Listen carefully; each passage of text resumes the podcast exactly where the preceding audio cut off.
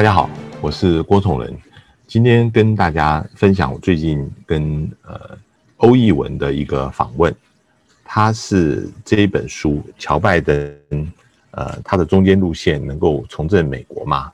呃，这本书的作者欧义文，其实大家不会陌生，他之前出版的《野心时代》是他曾经在《纽约客》当记者的。那一段时间，从二零零九年到二零一五年，他访问在中国的写作的一个集结出版。呃，现在他调回美国以后，呃，帮《纽约客》继续的做采访。他当时采访了拜登，以及跟着拜登的足迹，呃，在美国，呃，在去年的整段的选举过程当中，他的笔下。描写拜登是怎么样一个人？那在刚开始的时候，我问他，拜登身上有什么样的特质吸引他要来写这本书？那他说，他听一个朋友讲，拜登身上同时有最不幸的一个部分，以及最幸运的一个部分。当然，不幸呃有很多因素，其中包括他刚选上参议员的时候，他的太太。跟他的儿子女儿就死于一场车祸当中，只剩下两个儿子。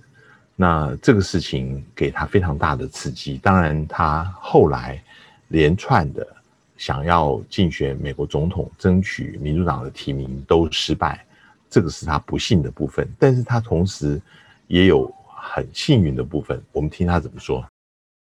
The reason why I mention all of this is that actually here in Washington, where I live. most of the people who reach the highest ranks in government have led more or less simple, straight ahead trajectories of success. And the fact that he had suffered and failed along the way actually made him much more interesting to me as a subject of literature and of politics.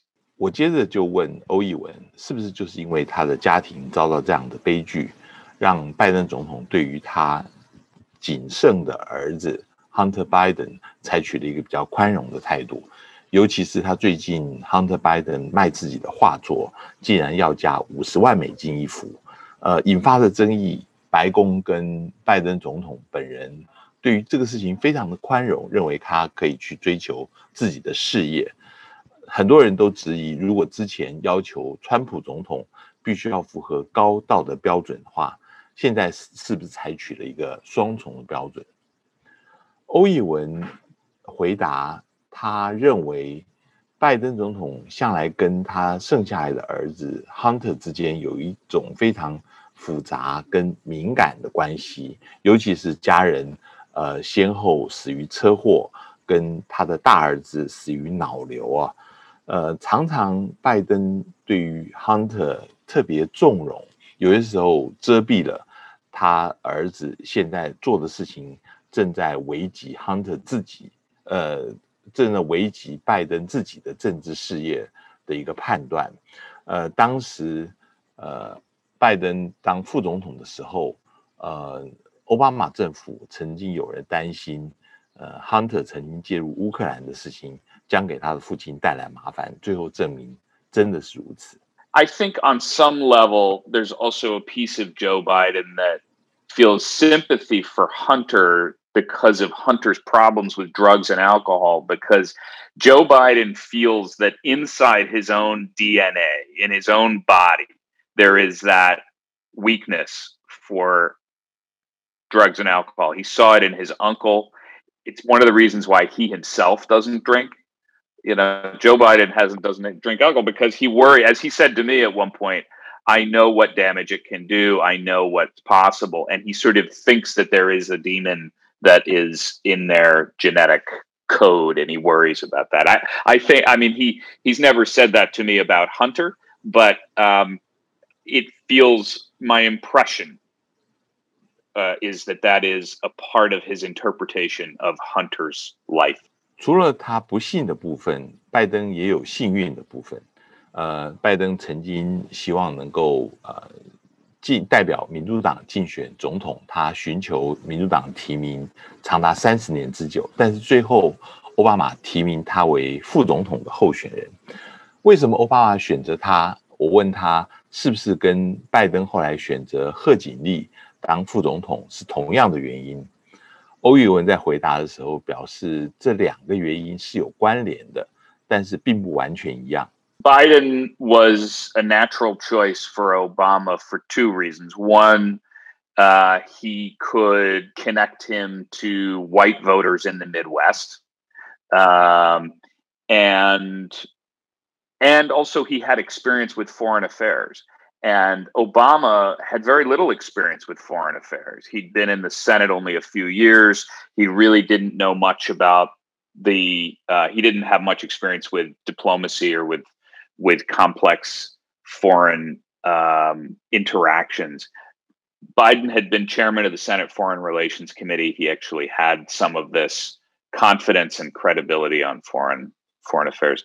Um, with with Kamala Harris, it's somewhat different. Kamala Harris, of course, does provide something valuable to Biden in terms of um, of putting him in touch with black voters who might not feel naturally at home with Biden in quite the same way. So, in that sense, there is some connection there. But Kamala Harris does not have experience in foreign affairs. She didn't. She didn't bring that to the ticket. Um, what she brought to the ticket was a more progressive reputation, and she's younger, and she was able to make Biden look like he was more connected to young Americans. Um, you know, he is, after all, 78 years old and you know the average american or the median age of american is about 37 now. So you know she is somewhere in the middle and she helps give him she helps give him a linkage. And and i think that you know he he recognizes one piece of this which is that you don't want your vice president to be a a, a perfect copy of yourself. There's no reason for that. You actually want your vice president to make up for what you don't have 在选举期间，当然有很多人在拜登的年龄上做文章。刚刚呃，欧义文也提到，拜登已经七十八岁，他比川普还要老啊。呃，认为拜登呃他的精神、他的体力都不适合当总统。有一个说法是，拜登可能只会做一任，之后会由贺锦丽来替代。那欧义文在访谈中，他认为是谣言多过事实。他说，他认为拜登现在还没有决定是不是要选第二任。假设他要连任，但是现在他不用做决定。他是非常了解，拜登是非常了解政治上是非常微妙的。只要他现在一做出暗示说他不会连任，马上讨论的焦点就不会是他，而是转移到贺锦丽了。回到去年的选战，我问欧义文说，为什么最后拜登会取得胜利？是什么样子的决定性因素？是他的个性呢？是他的中间路线呢？还是有一个整个有一个气氛，有一个动力，大家都想要把川普拉下马，不让川普继续连任？他认为这三个因素可能都有。呃，拜登最有利的因素是因为他的个性，他个人的经历都是川普的，正好是反面。川普非常戏剧化，拜登是有点乏味，呃，非常的平板。川川普是善于侮辱人，非常的粗俗，呃，拜登比较有教养，比较呃是文明，没有攻击性。而美国人呢，呃，事实上对川普已经非常厌倦了，这是最重要的因素。But then there's another important piece of it, which is I think is a, an important detail to understand his political. situation, which is Biden was the most conservative Democrat out of a field of 20 Democrats. So, you know, there were younger, more dynamic, more progressive Democrats, but actually the American public is more like Biden than they were like Kamala Harris or uh, Elizabeth Warren or Bernie Sanders. So, in the end, you know, the irony is Biden is actually a centrist. And uh, even though American politics feels very dominated by the extremes. The vast majority of the American public, according to polls and surveys and everything we know, is that most people still adhere to some version of the middle. And Biden was the least disruptive member of the Democratic field. 欧义文一直强调拜登是中间路线，他最温和，而且呃，这让我呃质疑他的说法，因为拜登曾经在选举的时候说，一旦他成为总统，因为他是中间温和，他可以跟国会的呃来共事，不会像过去产生白宫跟国会对立的情况，而且他还会凝聚两党的共识。可是用现在的情况来看，他做到了吗？呃，共和党一直用冗长发言 （filibuster） 这样子的议事技巧。在干扰、阻挠整个的法案的进行，他有没有办法去争取共和党呢？拜登目前想象中的呃两党共识啊，呃，欧以文也承认只留在想象当中，在华盛顿还没有看到。不过有些议题上面仍然是可能的，像刚刚通过的基础建设法案呢，嗯，拜登对于这个事情一向就有信心，呃，认为他可以。得到足够的选票可以通过，那如果这个是对的的话，他会证明呃他的想法是是呃成立的，在有一些基本的民生议题上面，就像欧玉文说的，bread and butter issue 是是有可能达到政党的共识的，呃，可是现在他有一点卡在当中，一方面共和党在反对他，另外一方面。呃，民主党里面的左派啊，呃，其实对于现在目前推不大动啊，是非常的反感的。将来呃，有没有可能再往前进？呃，是不是拜登他做这样子的赌注，证明是对的还是错的，让民主党陷于一个困境？这是拜登呃现在面临的一场豪赌。这个是欧义文啊的看法啊。那呃，我特别想问他，就是民主党的这些比较前进的左派，他们会不会最后呃，会对于拜登想要跟民共和党合作而最后死亡跟幻灭，甚至有人现在在酝酿讨论，把这个 filibuster 冗长发言一举要推翻。欧逸文的看法是这样子。They're definitely getting irritated, uh, and they but they haven't yet broken with him. They they really believe that the filibuster needs to go. They think that he is wasting time by holding on to it, and um, but he has been, I think, very shrewd politically in managing to keep their support using other things like this big what's known as the human infrastructure bill, which is the $3 trillion bill that would cover things like support for the elderly, uh, climate change, things like that. They don't want to lose that. And so they're not they're not breaking with him yet.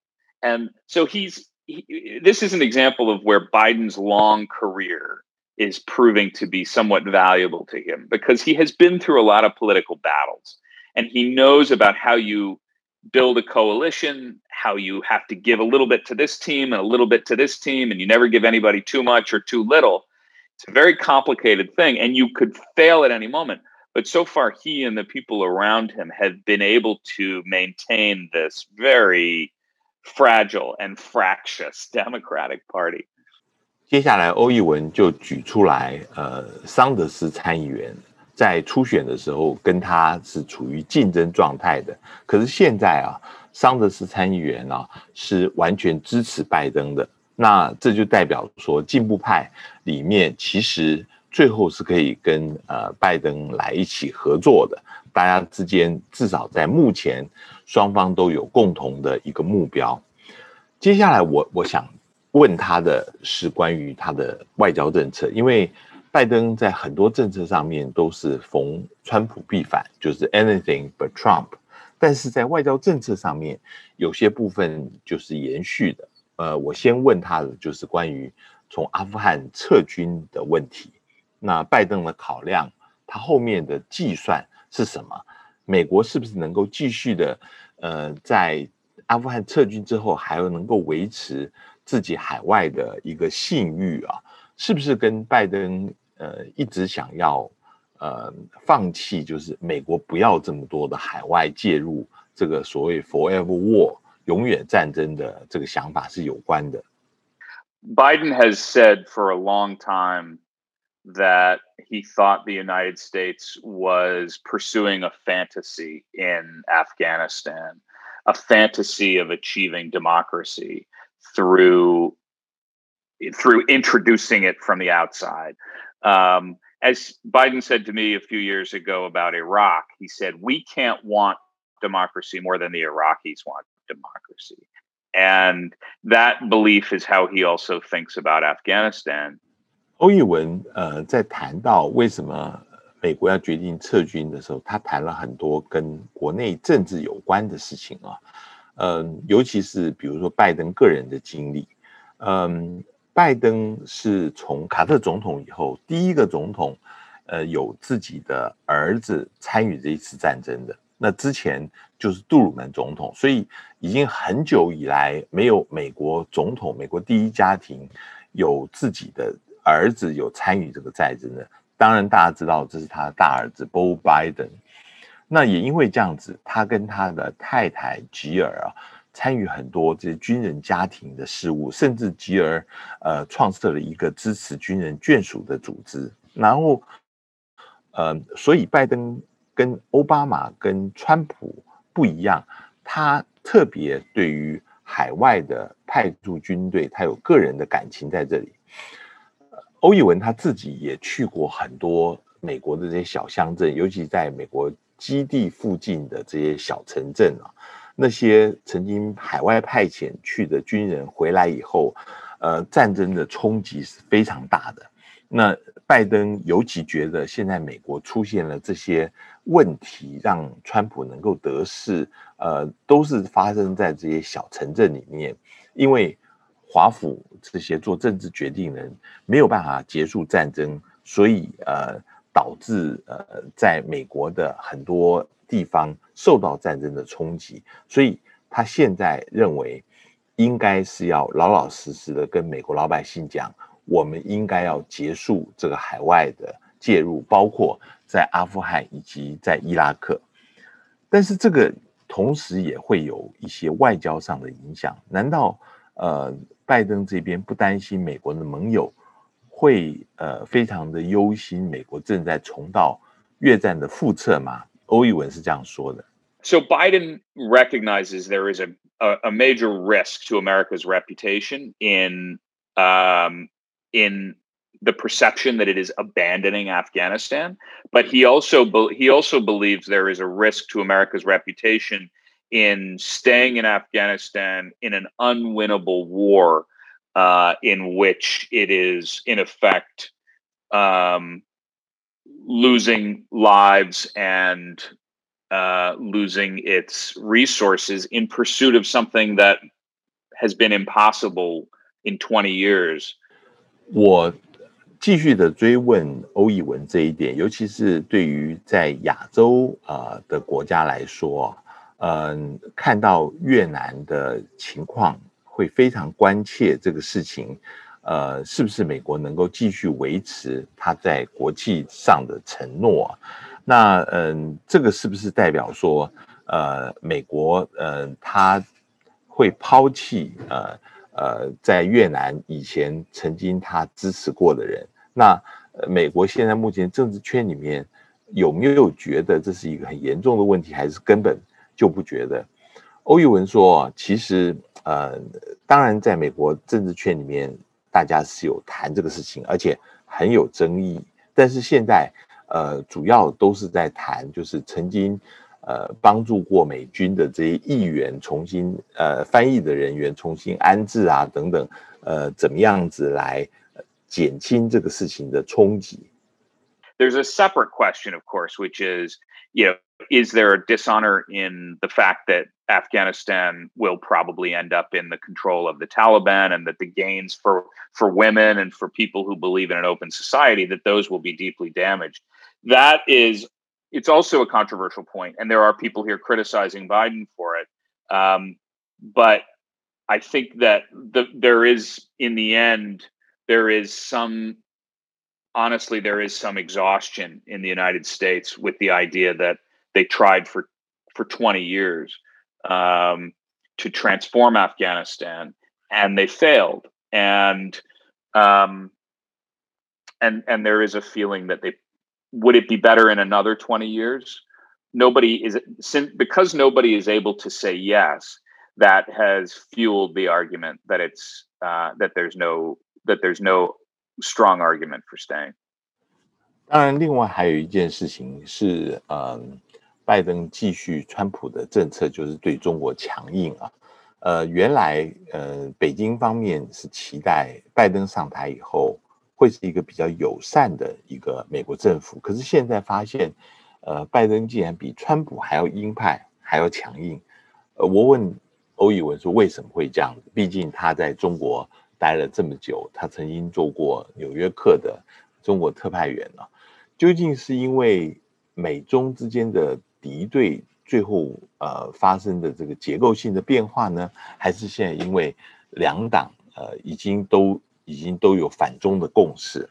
I think uh there's two things going on, and you're right. Your your your suggestion is is right. The the The first one is that there really has been a fundamental shift in elite opinion uh, in the United States, in Washington, and in other influential circles. That the engagement policy, which had, of course, been in place uh, since 1972, has uh, failed to make China a more cooperative partner with the United States or a sufficiently cooperative partner.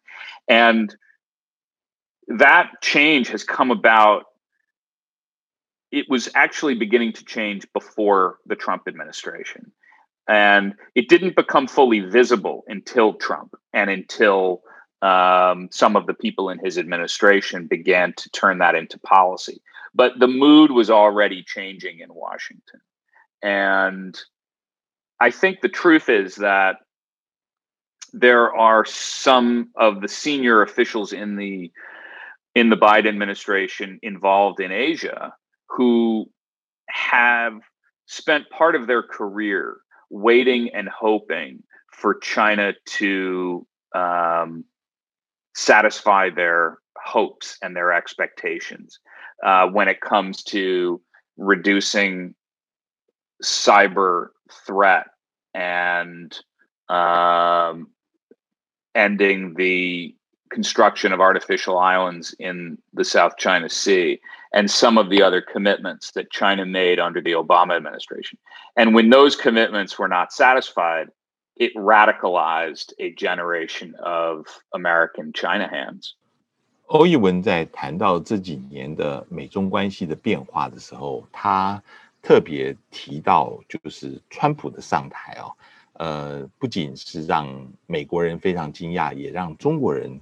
也非常惊讶。他中国人开始怀疑他自己对于美国政治的一些假设、分析还有判断是不是还呃是可靠的。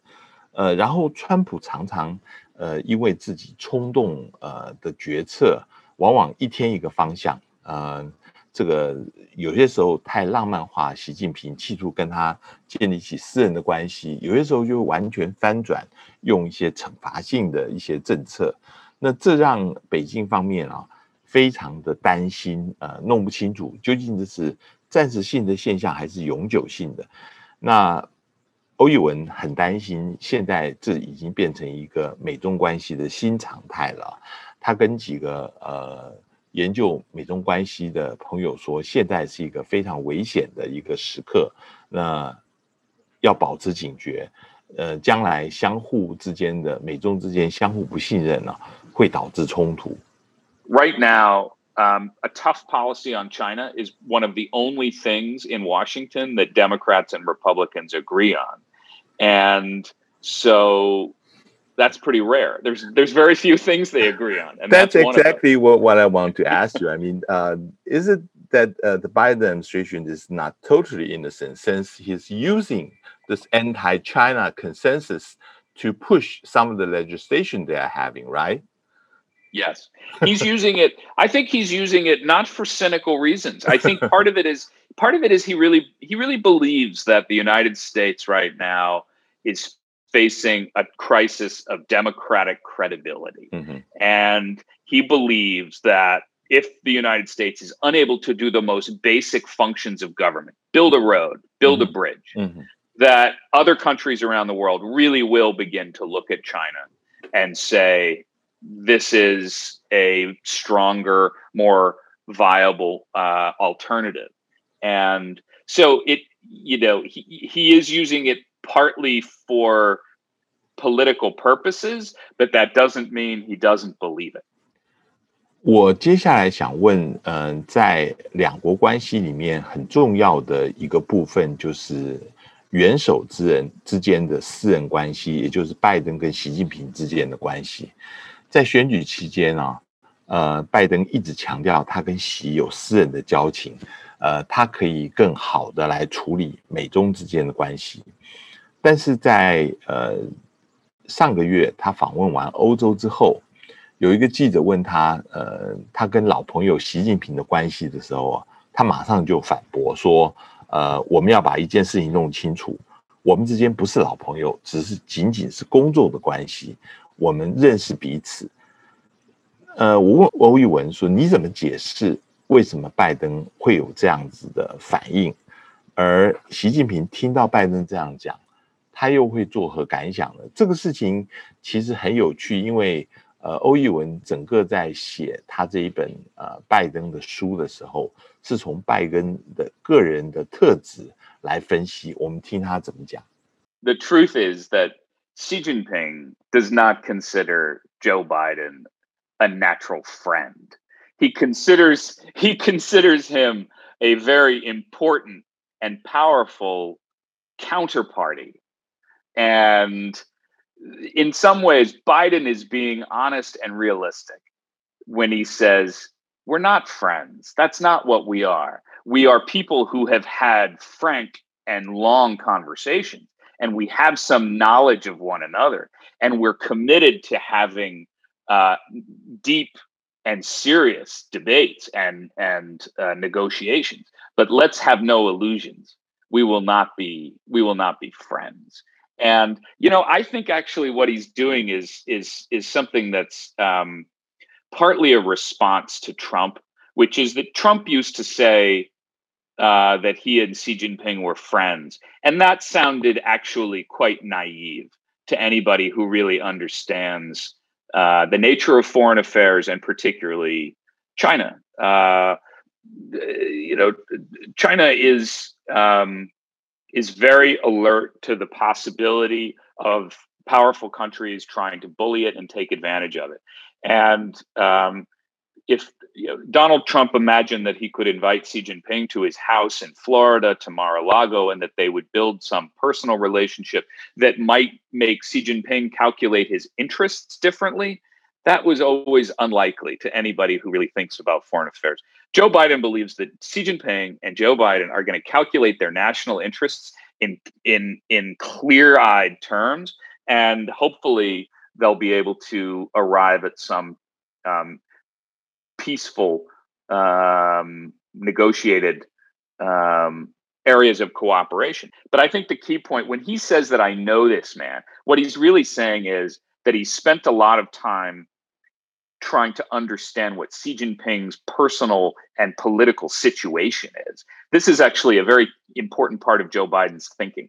Biden, as you know, often says that domestic that foreign affairs is simply an extension of domestic affairs. You cannot understand what another head of state is doing unless you understand what are the pressures on him at home where can he make a deal where can he not make a deal is he does he sleep well at night or does he stay up at night with nightmares and with and with the problems and Joe Biden spent a lot of time with Xi Jinping of course when they were both in the vice presidency so he actually has given a lot of thought to trying to understand what is at the core of Xi Jinping's view of himself and the world and uh, I think one important point is when Biden came back from meeting with Xi Jinping um, during the Obama administration, one thing Biden did say internally inside the US government to some of his colleagues in the Obama administration was um, this guy is not a Democrat. And I think that assessment obviously is correct. And Xi Jinping would agree with that assessment. Um, uh, but but Donald Trump, frankly, did not really have that kind of experience in foreign affairs, and so he approached it in his own way. 欧逸文在讲习近平的时候，他有非常冷静的一个判断，所以呃，我问他之前呃，副国务卿薛曼在天津，呃，大家原来都期待他的访问会导致十月在 G20 的时候会开了一场美中的高峰会，那他自己评估有没有可能有这场高峰会？这高峰会？是不是会恢复美中的互动的一个关系呢？还是说不会有什么样的差别？那他刚开始的时候一直强调说，嗯，他觉得现在判断是不是会开高峰会，会谈什么项目，还为时过早，他不愿意猜测。但是他自己对于拜登跟习近平的高峰会有他自己的一个分析跟看法。Biden believes there is unique power in personal symmetry, but he doesn't. But he doesn't believe that it is the solution to all your problems. So, um, meaning that yes, he definitely wants to get in the room again with Xi Jinping when the time is right. But this is again a difference between Biden and Trump.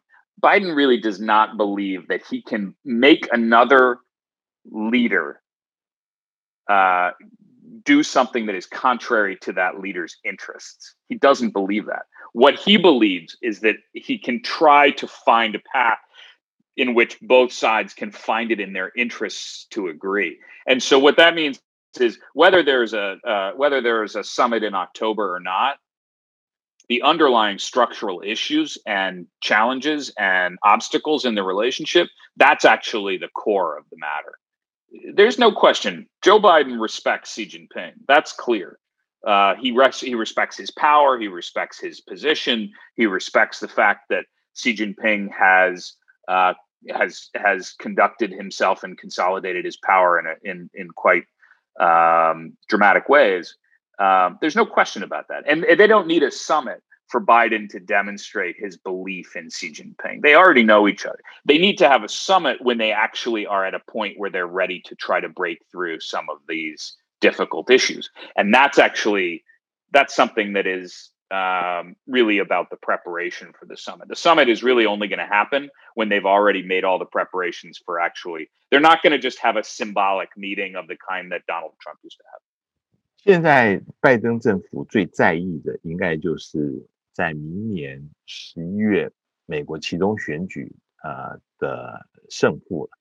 那虽然现在好像还早，但是从六零年代以后开始啊，新的总统往往在第一次其中选举都会输。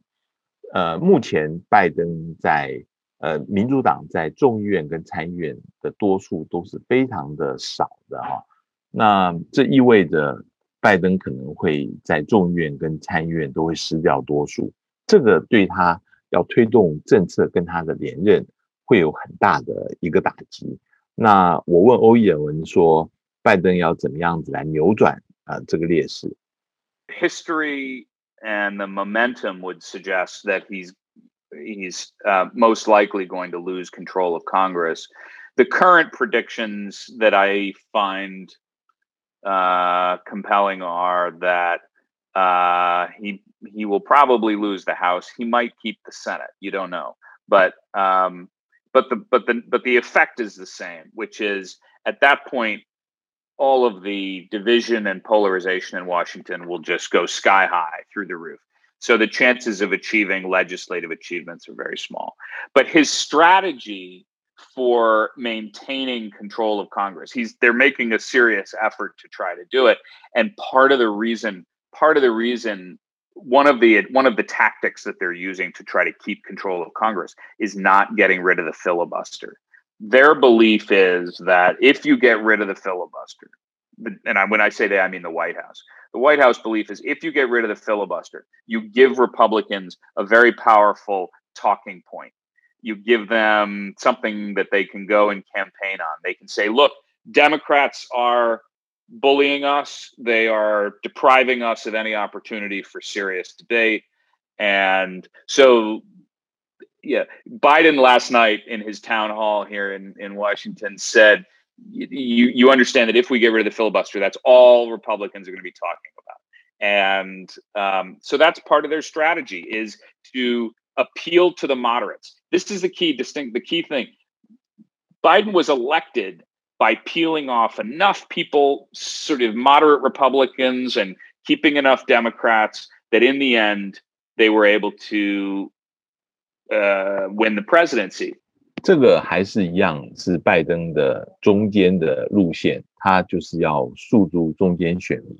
呃，这个基本上并没有变。我最后呃再问呃欧义文，他说现在要怎么样评估拜登总统的一个表现？我们知道美国通常在百日的时候会做一个评估，在一年满了周年以后也会做一个评估，但是。在目前拜登上任半年的时候，他的评价是怎么样？